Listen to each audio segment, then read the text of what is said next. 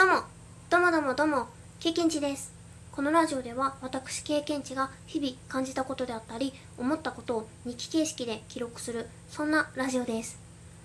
シャープ30、30回目までは、ハッシュタグチャレンジに挑戦中です。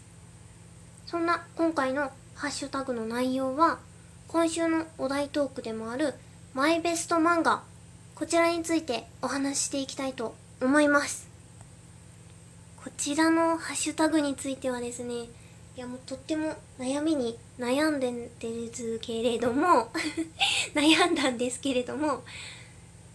ネムヨーコさんの午前3時シリーズ、こちらについて紹介したいと思いました。こちらのネムヨーコさんの午前3時シリーズと今お伝えしたんですけれども、こちらですね、全8巻ですね。まず無法地帯午前3時の無法地帯が3巻。午前3時の危険地帯が4巻。午前3時の不協和音が1巻。全部で8巻ですね。ただですね無法地帯がまあ一番最初で危険地帯不協和音。この順番で出ているんですけれどもまあ無法地帯が一番最初なんですけれども危険地帯から読んでも全然お話としては理解できるなぁと思われます。ただ登場人物とかがあの無法地帯からかぶって登場している方とかもいるので私は無法地帯から読むのをおすすめします。こちらの漫画なんですけれどもパチンコ専門のデザイン事務所がメインの舞台となっています。その中でですね無法地帯の主人公は桃子ちゃんというボブのキノコ頭の女の子ですね。が仕事も恋愛もとにかく全力でという感じでいろいろ奮闘劇というのかなドラマを見せてくれる内容となっています。そして危険地帯が主人公たまこちゃんというメガネの女の子で結構地味め女子みたいな感じで出てくるんですけれどもこちらの女の子がまたそのその同じデザイン事務所に入社してからの奮闘劇を描いていますね。そして最後に不協和音はその無法地帯と危険地帯に出てきたメンバーのいろいろなエピソード別のエピソードとかであったり後書きとかそういったものが載っております。後日談みたいな感じだったりするのかな？そうそうのが載っています。私がなぜこの午前3時シリーズを知ったのかっていうところからまずお話ししようかなと思います。こちらはですね友達に危険地帯を勧められたんですね。こうちょっとたまこちゃんがですね私に似ているとその当時の。私にすごい似ていると言われて もうもうどんなもんだと思って本屋さんに探しに行って見たらですねまず最初にもうネム陽子さんの描かれる絵を初めてその時見たんですけどもうさらっとしたタッチの絵って言えばいいのかな？に惚れてしまって あこれ好きって思ってでさらにですねその漫画の本の想定っていうんですかあの表紙とかの紙の感じとかがもうすっごい私は大好きって見た瞬間に 思ったんですけどそういうデザインとかもすっごく好きだって思ってもう速攻危険地帯を買いまして4巻全部あったと思うんですけどそれで1巻目読み始めてみたんですね。そしたらもうこれは完全に面白いと思って。最高だって思ってですね。まずその1巻途中か、まあ、読み終えたのか。うん。読み終えたかうんちょっと微妙な読み終えたとか言っちゃったかもしれないですけれども。そうそれで一回中断してもうこれは無法地帯から読もうと思って無法地帯も3巻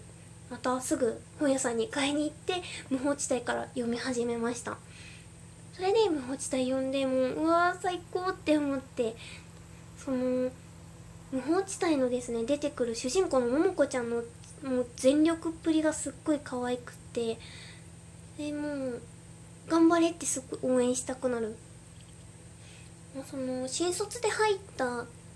パチンコ専門のデザイン事務所がまあもともとは桃子ちゃんはイラストレーターさんだったかなになりたくてそういうデザイン事務所に入ったんですけど入ってみたらパチンコ専門でとってもまあブラックな会社。それで普通に皆さんが午前3時頃まで 働いているみたいな会社だったっていう。それで多分午前3時のっていう風につけられてるみたいなんですけれども。もうねもう本当にもう大変なんだろうなっていうのもわかるしでもこう会社の人たちはみんな楽しそうにいい人なんですよ。ただ仕事がとにかく多いハードワークっていう。でそれで仕事も恋愛ももういろいろね頑張るっていう桃子ちゃんが。そういうお話です。それでねあとは桃子ちゃんもしかりなんですけど出てくる登場人物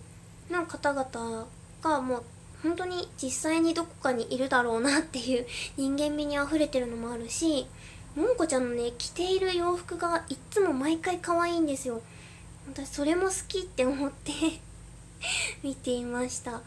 うね女性らしいほんと女性女性しい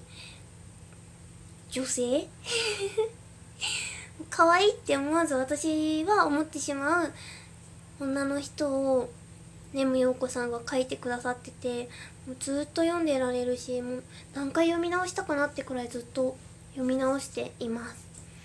そして危険地帯の方は全部で4巻あるんですけど主人公のたまこちゃんがですねこちらの主人公めちゃくちゃ可愛くって確かにその本当に眼鏡をかけていてまあ結構文化系っていう、まあ、偏見になっちゃったらごめんなさいなんですけどこういう感じかな眼鏡かけて黒髪のショートでまあ女気はないに分類されちゃう感じの女の子が主人公なんですけどもうねその子がまたその